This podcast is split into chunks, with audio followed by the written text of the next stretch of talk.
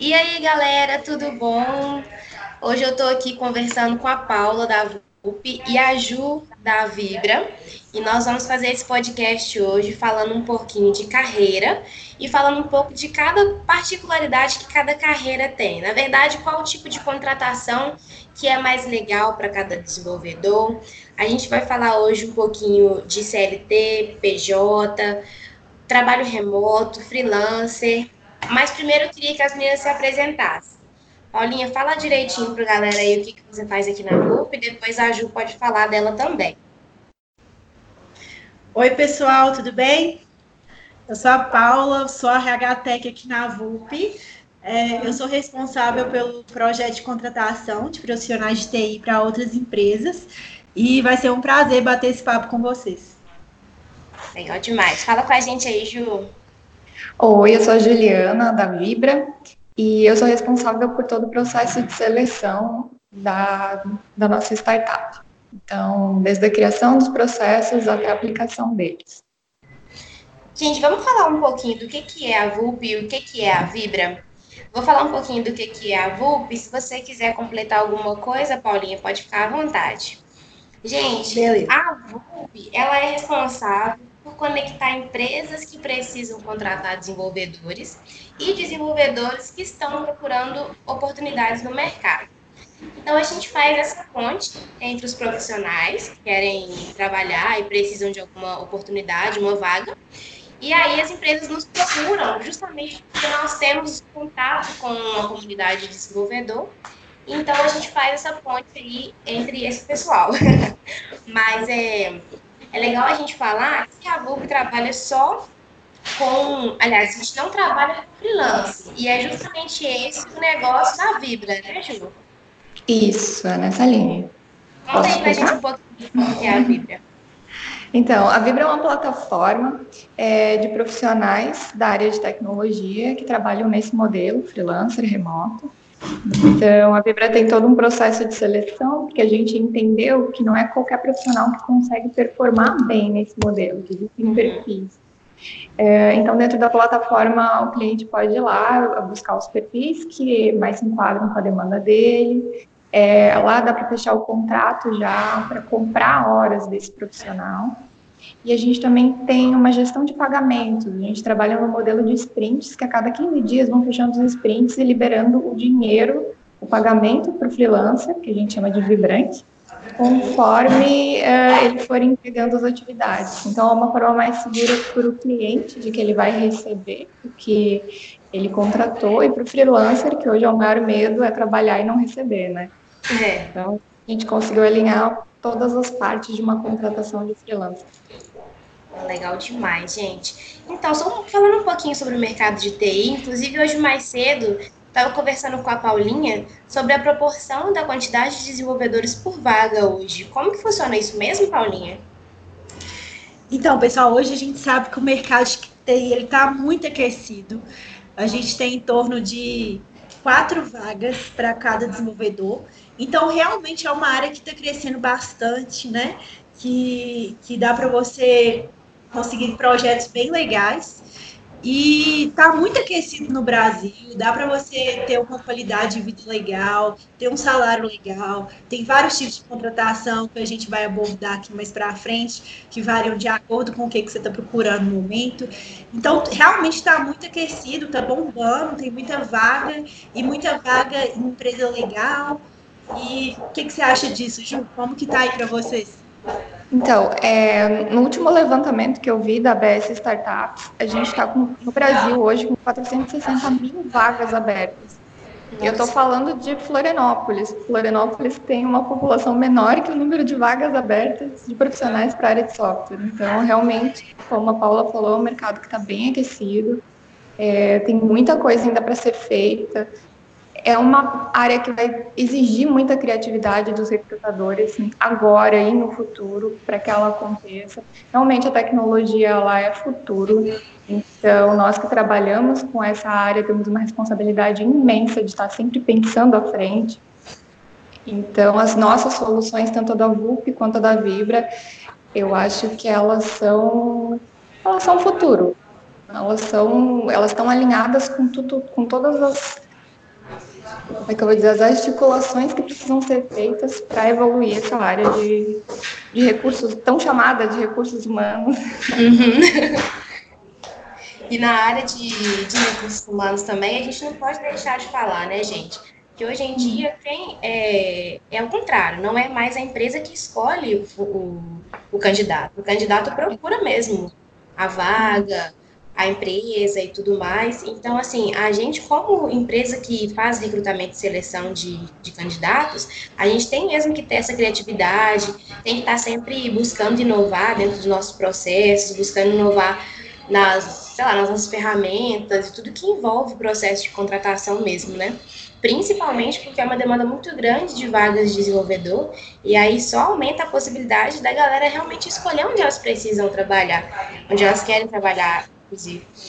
Eu estava conversando com a Paulinha mais cedo também, que aí esquece que essa situação, esse, essa, essa, esse mercado traz também a possibilidade dos desenvolvedores terem uma negociação maior de salário, né? Então a gente tem que ter uma, uma expertise grande com relação muito grande com relação ao mercado, com relação aos desenvolvedores mesmo, e com relação aos nossos processos e as nossas ideias para poder atrair mesmo esses candidatos, né? É, exatamente. Um ponto que a, que a Dani comentou aí a respeito de que os profissionais que escolhem o lugar onde eles vão trabalhar é até um papel nosso de educar o mercado para isso, porque infelizmente a gente vê muitas empresas que, que com processos tão rigorosos, né, é, não são tão flexíveis em alguns pontos, e, e muitas vezes, né, a maioria das vezes, o profissional que decide se vai trabalhar aí, porque ele tem várias propostas na mesa. Então, ele realmente vai escolher um profissional que tenha fit com. Vai, desculpa, vai escolher uma empresa que tenha fit com o que ele procura agora, né? Que ele se enquadre na cultura, que ele acredite no que, que, no que aquela empresa entrega. Então, esse é um ponto bem legal de, de ser discutido. Sim. É, tem... Não pode falar. Tem um termo para isso que se chama employer branding, né? Isso. É exatamente esse trabalho que é feito de dentro da empresa, do que, que acontece de dentro da empresa para fora. Então, essa parte de comunicar da empresa, principalmente dessa área de tecnologia, comunicar como que funciona lá dentro. Aí entram questões de como é a cultura, de quais são os valores da empresa. É, então, tem toda uma área de que, é, que trabalha junto com marketing, junto com a área que pensa pessoas, para comunicar como que é isso. Porque quando o candidato ele vê uma vaga ou ele vê uma possibilidade, ele se imagina trabalhando naquela empresa com base no que é divulgado. Exatamente. Inclusive, então, a gente tem uma. Pode falar. Não, pode falar, inclusive. É porque agora eu lembrei que a gente tem um material que a gente fez, inclusive, junto com a Solis, falando justamente do employer branding. A gente trouxe uma, uma visão sobre, sobre employer branding, sobre o que fazer né, para poder atrair e reter também os, os, funcionários dentro da empresa. Porque além de atrair, é legal a gente pensar em retenção também, né?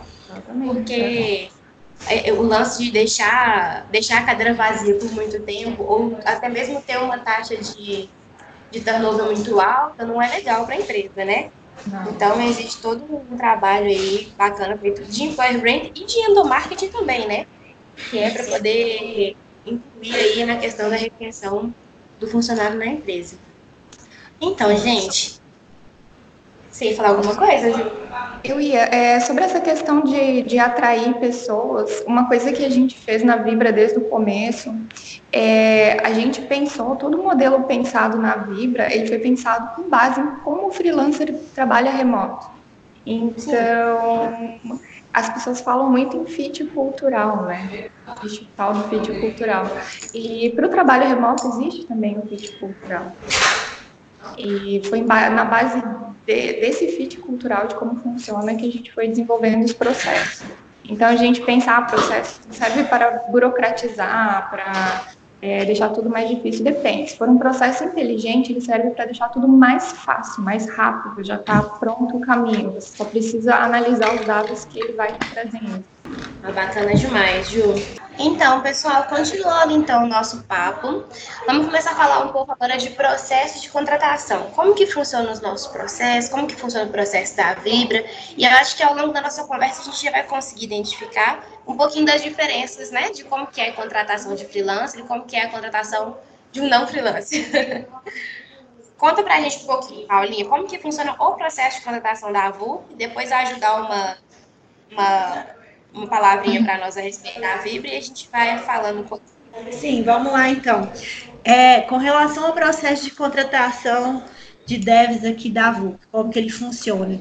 A gente faz duas validações nos profissionais, que são validações técnicas e validações comportamentais.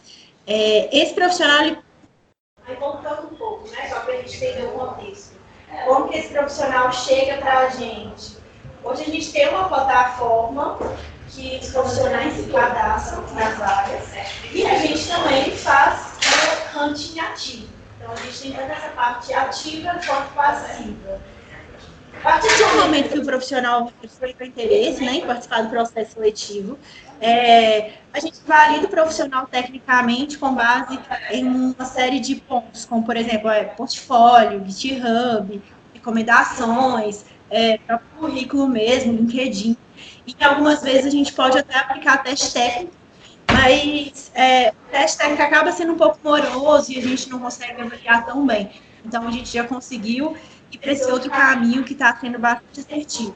Então, a partir do momento que a gente tem essa validação técnica concluída, é, a gente faz uma avaliação cultural e comportamental, né, de entrevista com competência, e a gente aplica também o Profiler, que é um teste comportamental da Solids. Ele é bem legal, é, ele é bem rapidinho de ser feito pelo desenvolvedor e devolve para a gente uma, uma resposta de como esse desenvolvedor deve ser trabalhado, como tirar os resultados dele, como que está o, o momento profissional. Então, é uma ferramenta bem legal que auxilia bastante ver se esse profissional tem fit cultural com a vaga. Legal. Ah, legal. E aí, na Vibra, como que funciona?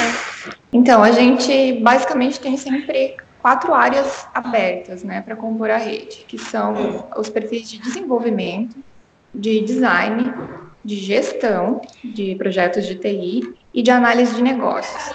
Então, esses, essas vagas vão estar sempre abertas os candidatos podem se inscrever diretamente. A gente também tem essa parte de hunting, de atrás de perfis que a gente sabe que já tem perfil para convidar para o processo de seleção.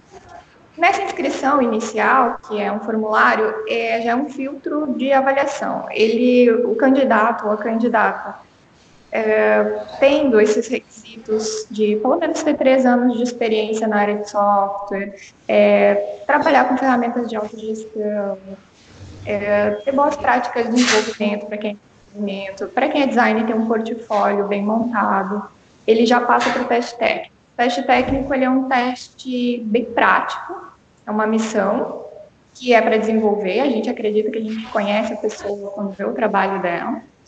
Então, o que, que esse teste técnico ele vai medir? Realmente, de novo, a qualidade, seja do código, seja da entrega de um analista, de um gestor ou de um design é, a questão da comunicação, que é um ponto muito forte para o trabalho remoto. O profissional ele tem que saber se comunicar. Então, o freelancer ele tem que saber conversar, ele tem que saber dizer quando ele tem problemas. A gente até criou um personagem chamado Senhor Vibrânio. O Senhor, Senhor Vibrânio. Senhor Vibrânio. Ah! O Senhor Vibrânio ele é o cliente. Então, sempre que o candidato ele tem dúvida, ele pode mandar e-mail para o Sr. Vibrânio. E o Sr. Vibrânio responde como cliente. Legal, legal. E a questão da autogestão. Então, tem várias entregas. É uma missão que é para ser entregue com, vários, com várias documentações. Então, o desenvolvedor ele vai ter que saber organizar um GitHub, um GitLab, ele tem que saber organizar o repositório de código dele, é, ele tem que saber controlar as horas, estimar horas de atividades, então, tem todos esses pormenores de um teste técnico. Passando por essa etapa, mais de sete, ele vai para a entrevista. A entrevista final é uma verificação de dúvidas que podem ter acontecido ali e essa questão do fit cultural, né, do perfil. Uhum. E aí, estando tudo certo, ele entra para a rede como vibrante. Ô, Ju, é, é bem parecido, não, o processo de vocês, de análise de candidato? Mas eu achei que vocês contratavam só desenvolvedores. Na verdade, não, né? Não, são quatro perfis. São uns, uns quatro perfis para tirar qualquer projeto, digamos assim, do, do papel. Ou para resolver qualquer tipo de demanda de empresa de software que tenha externa, assim, que a equipe não, não daria conta, ou que não valeria a pena contratar alguém, ou que a, a empresa quer criar uma equipe externa para desenvolver. Uhum. Vibra Porque também depende da empresa, né, Ju? É, como a gente estava conversando, a gente não considera a Vibra uma concorrente direta da VUB, porque é mesmo no momento da empresa, dependendo do, de qual que é a demanda que ela precisa lá internamente, realmente o que ela precisa é o freelancer. Por exemplo, outro dia a gente conversou com, com um, um lead, né, na verdade, que veio até aqui na VUP, e aí a gente conversando e eu perguntei para a Marina, que é uma das nossas das pessoas do, do time de negócios, e ela me falou, Dani, não adianta eu tentar é, vender para um cara um serviço que ele não, que não é o que ele precisa agora. E aí, é justamente um cara que precisava de um freelance. E eu lembrei na hora, falei, gente, vou indicar a Vibra para esse cara. Porque é ele realmente precisa de freelance, não era um profissional dentro da empresa dele mesmo. Sim, exatamente o contrário também acontece aqui. Aparecem clientes que estão buscando profissionais para contratação CLT e não é o que a gente propõe. A Vibra até tem a contratação de freelancer PJ interno, uhum. mas é só para algum tipo de cliente que a gente tem essa parceria firmada, mas em geral são profissionais para trabalho remoto. Sim. Trabalho aqui, remoto. Aqui na VUP também a gente trabalha com remoto, né, Paulinha? Sim, ah, exatamente. A gente a gente tem é, várias vagas que são remotas, mas são contratações mesmo, né? É, não é um projeto pontual, não, são contratações é, de emprego mesmo, não é nada pontual, temporário, nada disso. Então, uhum. a gente também trabalha com, com esse tipo de vaga. E voltando no ponto aí que vocês estavam falando sobre é, a necessidade da empresa dela contratar, ou um freelancer, ou realmente ter um time, isso varia muito, né? Pode, depende do, do que, que a empresa entrega, da necessidade dela no momento. Então, nem sempre é necessário ela ter um time para talvez concluir uma demanda. Então, a gente encontra esses dois tipos de perfis no mercado. Os perfis que contratam a Vibra normalmente são é, realmente nessa linha que você falou, são demandas extras, são linguagens que não tem no time e que não vai ser usado a longo prazo. É, por exemplo, design de branding, rebranding para empresa que está se reposicionando no mercado ou está começando, quer criar uma nova marca eles acabam contratando também uh, os nossos profissionais. E acabaram surgindo outras demandas que a gente nem tinha pensado quando a gente criou a plataforma lá em 2016, quando a gente começou a pensar a Vibra, a gente não pensou que ia ter contratação de vibrante para fazer auditoria de software, para uh, dar cursos de treinamento. uh, então surgiram outras demandas que a gente sequer tinha imaginado. Então, a parte legal assim de trabalhar com uma rede, que é a contratação de horas de profissionais bons, de nível mais alto, é que a, a, a contratação, o motivo da contratação, ele vai ser diverso. Exatamente. E, ô, Ju, conta um pouco para a gente. É, deixa eu só fazer um contexto aqui na VUP. Aqui na VUP, né, o serviço que a gente presta para os profissionais é, não tem nenhum custo assim para o candidato. Como que é aí na Vibra? É assim também? É assim também. Né? A gente pensou, como eu falei, a gente pensou, criou pensando no freelancer. Então, a ideia é que o freelancer, o candidato, ele não tenha nenhum custo para entrar na plataforma e ficar na plataforma. Uh, então, a gente, o nosso lema é que tempo é vida, né? o que o, o que o freelancer ele gasta, digamos assim, é o tempo dele para passar no teste técnico, para passar no teste, no processo de seleção completo até se tornar um vibrante. Então, no nosso modelo de negócio, a gente fica com uma porcentagem do, do total. Quando o cliente vai lá e contrata um vibrante, dentro desse valor vai ter a nossa porcentagem. Ah, legal. Hum, entendi, legal. E aí vocês fazem essa validação do profissional é, antes, antes mesmo de ter um uma projeto de lance específico para ele. É como se ele entrasse na sua plataforma e aí, a partir do momento que aparecer um projeto que se enquadre no perfil dele, aí vocês já conectam é, a empresa com o profissional. Na verdade, é um pouco mais uh, livre, como é uma ideia, é uma realmente uma plataforma que vá se autorregulando e a gente possa gerir isso. Uh, o cliente ele vai fazer o login, ele não paga nada para criar o cadastro dele na plataforma, ele faz o cadastro dele, ele entra na plataforma e ele pode pesquisar o perfil que ele precisa. Então, o cliente precisa de ah, eu quero desenvolver um site. Aí ele vai procurar um profissional de WordPress. Ele vai ver todos os profissionais que tem ali, vai ver, vai ver o perfil de cada um e ele vai ver qual se enquadra. Ele, ele pode se comunicar inicialmente durante e aí ele pode fechar o contrato também. Ele vai tirar todas as dúvidas. Ele vai ver qual perfil se enquadra melhor na demanda dele e vai poder fazer a contratação por ali. Então a gente não faz essa, esse meio campo, a não ser que o cliente queira. A não ser que o cliente, ah, não sei que perfil contratar. E a gente tem equipe de vendas para ajudar. Legal demais, Ju. É, vamos falar um pouquinho agora de CLT e PJ para começar? Porque igual a gente estava comentando antes, é, como que funciona aí na Vibra? Porque como o pessoal é, tem as horas né, para resgatar na plataforma, e geralmente com vocês a contratação é PJ? Isso, Dani. É, a gente tem vários perfis, digamos assim, de, de freelancer. Tem o freelancer que ele é uma, um PJ, ele é full-time freelancer, a Vibra é mais uma demanda deles, então ele já é um PJ que já presta serviço para algumas empresas. Uh, a gente tem também os perfis que eles são part-time, às vezes ele é CLT dentro de uma empresa e ele presta serviços part-time para Vibra. Ele está lá com o perfil na plataforma dele, disponibilizando 10, 20 horas semanais de acordo com o que ele tem disponível. Então a gente trabalha com dois tipos de contratação hoje, que é o PJ, que é o profissional que tem uma empresa, um CNPJ, e a gente tem os profissionais que eles emitem nota fiscal avulsa, é, como pessoa física também. Mas sempre precisa existir um tipo de emissão de nota fiscal para resgatar o dinheiro. Entendi. Paulinha, fala pra gente mais ou menos aqui na AVU, porque a gente contrata tanto CLT como PJ, né? Eu não sei como que é a, a, frequência de CLT e de PJ muito bem, acho que você vai poder falar mais pra gente como funciona aqui. Então, pessoal, a gente tem como a Dani falou, tanto vaga CLT quanto vaga PJ. O que, que a gente consegue observar? Que geralmente empresas maiores, que já são mais estruturadas, optam por tipo de contratação CLT. Startups, empresas menores, são mais comuns ter PJ. E quais que são as diferenças assim desses dois tipos de contratação? CLT, né, a gente sabe que é carteira assinada, tem uma série de benefícios que a empresa tem que pagar, vale alimentação, vale transporte, vale refeição. É, e por isso o salário costuma ser uma faixa menor do que a PJ. Porque o PJ, esses benefícios não estão inclusos.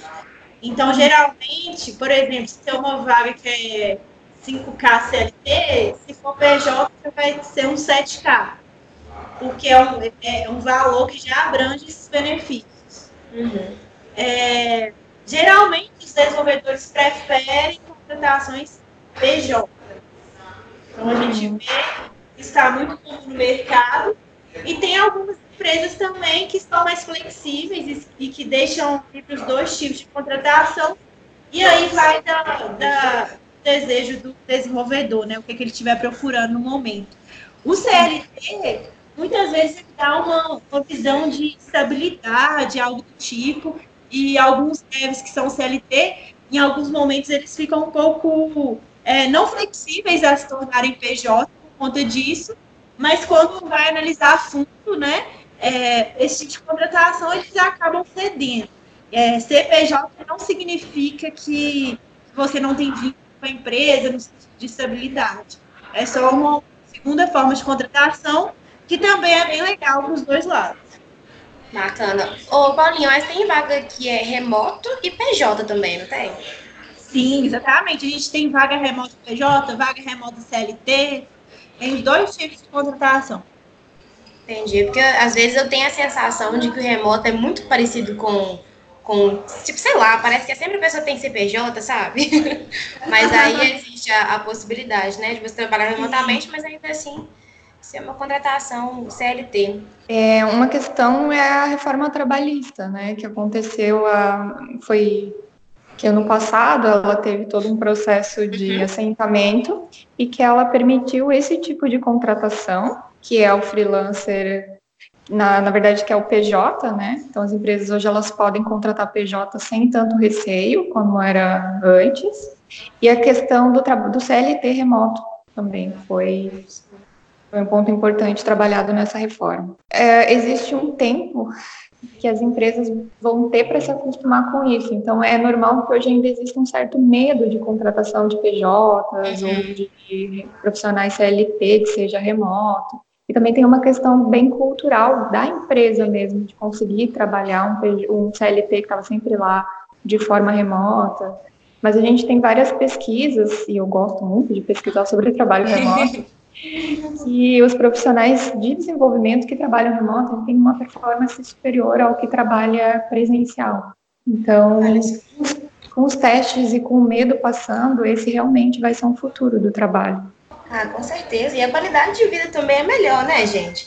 Para quem tem um perfil, inclusive a gente vai falar daqui a pouquinho disso, mas para quem tem um perfil mais é, organizado, perfil que consegue ser mais disciplinado e organizar direitinho a vida, é tranquilo trabalhar de casa, né? E acaba que a gente consegue resolver muitas coisas, a gente consegue organizar melhor a coisa da nossa vida mesmo, que traz uma qualidade de vida melhor pro, pro funcionário, né?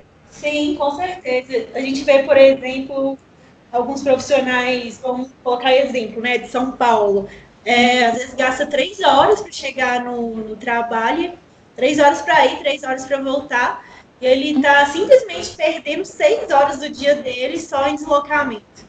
E se você estiver trabalhando de casa, você pode converter essas seis horas é, em qualidade de vida mesmo, né? Você acaba aproveitando muito mais seu dia, é, ficando menos cansado, tendo uma, tendo uma produtividade maior.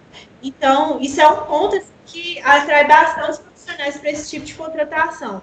Mas é claro que o profissional precisa de ter uma maturidade suficiente para saber trabalhar remoto. Né? Sim, Porque, às vezes, por você estar de casa, é, às vezes você vai sair para resolver um compromisso pessoal, então você tem que ter cuidado, saber diferenciar é, qual horário você está disponível para o trabalho e qual você não está. Uhum. É, essa questão do trabalho remoto é alguma coisa que a gente tem trabalhado muito e realmente não é qualquer pessoa que consegue performar bem nesse modelo remoto. Tem que ter uma capacidade de autogestão gigantesca, dominar uhum. boas práticas, se conhecer, conhecer o seu período de trabalho, de melhor desenvolvimento de trabalho. É, tem que saber parar tem que saber a hora de parar. Então, todo mundo que já trabalhou em casa sabe que se você não controla a hora de parar, parece que você está sempre trabalhando e isso gera um estresse gigantesco. Não é essa ideia de trabalho uh, remoto. E também tem a questão do remoto que é home office e uhum. o que não é home office, né? Então, por exemplo, tem empresas de Porto Alegre que contratam profissionais que moram no Mato Grosso, como eu li há um tempo atrás uma reportagem.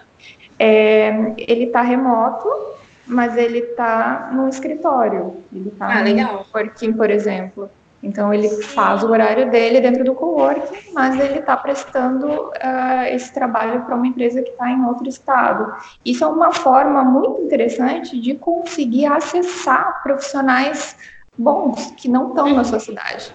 Então vamos lá, Porto Alegre não é um lugar que está com uma qualidade de vida muito boa hoje. Então, atrair bons profissionais para lá vai ser muito mais difícil. Então, é mais fácil olhar para fora e, e, ver em quais lugares que tem bons profissionais.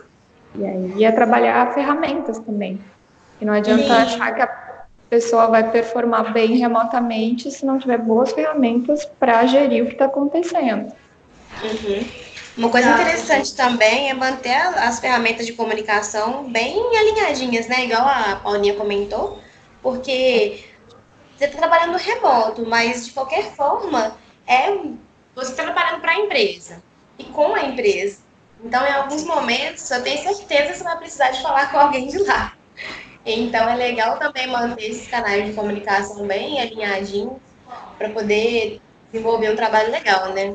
Na a gente tem um exemplo bem legal de, por exemplo, uma empresa americana que tem escritório nos Estados Unidos e na Europa, mas a operação é toda remota. Então tem que haver essa conexão entre os desenvolvedores daqui do Brasil, os desenvolvedores da Europa e dos Estados Unidos. Então, é, as pessoas precisam estar online em um determinado período, né? Justamente para fazer as reuniões. Então, nem sempre trabalhar remoto significa trabalhar a hora que você quer, mas sim é, de acordo com a necessidade da empresa, né?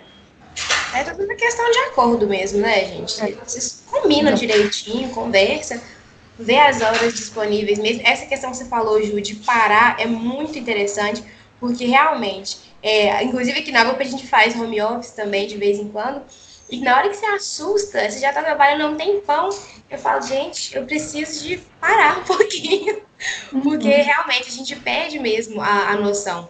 Então é legal mesmo estabelecer um horários e tal, conversar direitinho com a empresa, combinar e tal. Ter isso tudo por escrito também é interessante, né, Ju? Exatamente, ter tudo por escrito, quando, principalmente quando a SLT é uma forma de, de proteção do trabalhador Exatamente. mesmo. Exatamente. É uma coisa que eu sempre recomendo para o profissional que trabalha remoto é criar um ritual de parada, criar um ritual para parar.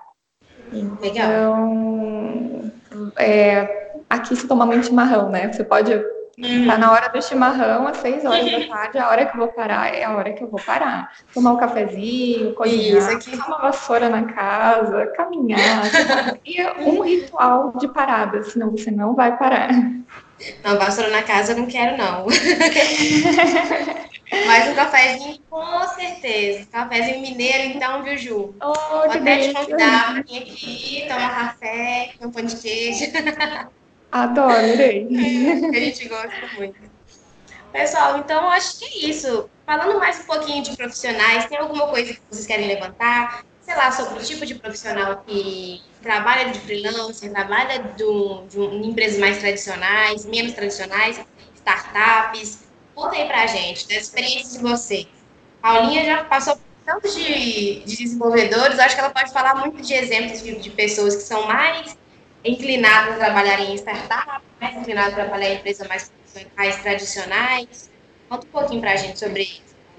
Então, pessoal, da maioria das vagas que eu fiz, hum. é, geralmente eu, eu conversei muito com desenvolvedores que têm um perfil mais é, de, de, buscar por um ambiente de trabalho mais descontraído, no dress code, não tem toda aquela formalidade. Então, acho que isso é uma tendência, né? é, desse mercado de tecnologia. E, mas assim, a gente tem aqueles outros profissionais que são mais formais, que querem, é, é, por exemplo, preferem um ambiente tipo de banco, né? Que é uma coisa mais formal, que você tem que trabalhar engravatado, por exemplo. Mas a maioria ainda vai para esse lado de no dress code. Isso é uma coisa que eu observo. Ah, legal. O freelancer não tem que se preocupar com isso, né, Ju? Não, normalmente o freelancer ele só tem que ter esse perfil de adapta adaptabilidade, digamos assim. Uhum. Então, como eu falei, precisa ter pelo menos três anos de experiência para ser um profissional remoto. Por quê? Sim. É, porque quando o profissional ele se forma e ele ainda não tem uma experiência corporativa, ele vai precisar de uma tutoria, ele vai precisar de algum profissional que tenha mais experiência com ele, trabalhando junto, para que ele consiga desenvolver bem e aprender a resolver os seus problemas. Ah, então, ah, vai existir problema de entrega no código quando desenvolvedor é júnior. E se ele não tiver essa tutoria, é normal, faz parte do processo de aprendizagem. E se não tiver alguma tutoria, algum profissional acima dele ajudando nisso, é, no trabalho remoto não vai funcionar. Então, por isso que a gente tem esse perfil mais rígido nesse sentido, de que a gente não trabalha, com, por exemplo, com desenvolvedores júnior.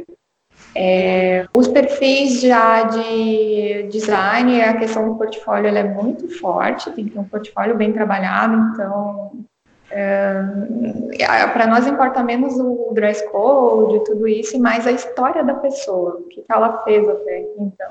Uhum. É, os gestores e os analistas de negócio, em geral, são pessoas com uma história mais sólida, que eles conseguem trabalhar com uma grande empresa ou com uma startup da mesma forma.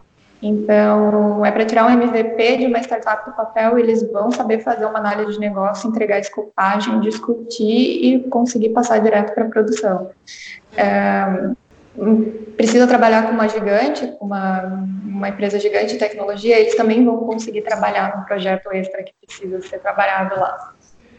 Vai ser um perfil mais de adaptação, diferente desse profissional que, que é um profissional que busca estar dentro de uma empresa.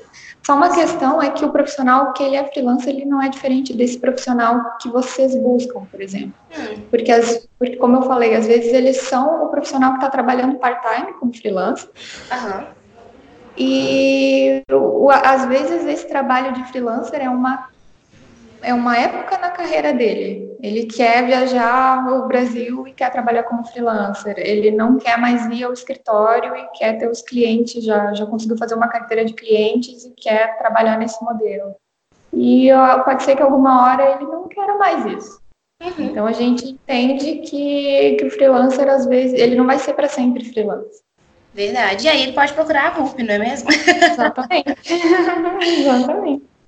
Depende muito do momento que o profissional está agora, né? Do que, que ele está buscando, da disponibilidade dele, do perfil dele, para ele optar é, qual é a melhor forma dele ganhar dinheiro, né? Se é em projetos pontuais ou, ou se é em uma contratação mesmo de emprego.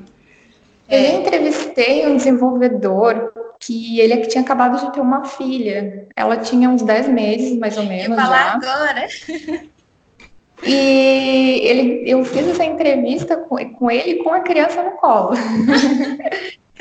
e ele disse que é exatamente isso. Eu não quero mais trabalhar dentro de uma empresa porque eu decidi que eu vou ter filhos e eu quero cuidar. Então eu vou, eles vão ficar na escola durante a manhã, durante junto na creche, durante o período da manhã e à tarde ele quer trabalhar como freelancer. Então é uma forma de pensar também. As pessoas estão mudando. Então, o RH, o pensar pessoas também tem que mudar. Com certeza. E isso acontece muito. E eu, quando a hora que você começou a falar, eu lembrei do, de, um, de, um, de um desenvolvedor que também falou a mesma coisa comigo. Como eu sou social media aqui da VUP também, a galera conversa muito pelo, pelo Instagram e tal. E aí ele falou assim, oi e tal, eu tô procurando uma vaga remota porque meu filho acabou de nascer. Aliás, meu filho tem dois anos e ele não para, eu preciso de olhar ele, não consigo trabalhar fora. E eu falei, é, a sua, seu momento agora é mesmo entender que você precisa de uma vaga remota e tal, já que ele não, não, não gosta desse negócio de creche e tudo mais. E aí a gente estava conversando justamente sobre isso. E acontece mesmo. E é o que você falou, Ju, é o momento que a pessoa está para poder procurar qual tipo de, de contratação que ela precisa naquele momento, né? Isso, exatamente. Pessoal, muito legal conversar com vocês. Eu acho que a gente tirou aqui umas ideias muito boas, dicas muito boas também. Vocês querem comentar a respeito de mais alguma coisa? Paulinha? Eu queria agradecer a disponibilidade é. de vocês de bater esse papo é, e falar que eu estou 100% disponível. Se alguém tiver alguma dúvida, é, podem me procurar pelo LinkedIn, é, que vai ser um prazer bater um papo com vocês. Também queria agradecer o convite da Dani para a gente conversar, essa abertura de porta e também dizer que eu fico à disposição e que eu adorei conversar com duas mulheres incríveis, sotaques diferentes, adoro essa mistura de que, a, que o remoto consegue proporcionar. Ai, que bom, gente, legal demais. Também amei demais conversar com vocês. Amei essa experiência. Espero que a gente continue mantendo contato e com certeza vou deixar aqui embaixo os nossos contatos e tal. Vou deixar o site da Vibra, alguns materiais para vocês. E eu tenho certeza que nós três estamos à disposição para poder esclarecer qualquer dúvida. Gente, muito obrigada. Obrigada, Paulinha. Obrigada, Ju. Abraço para todos vocês que estão nos ouvindo também. E aguardem aí os nossos próximos podcasts.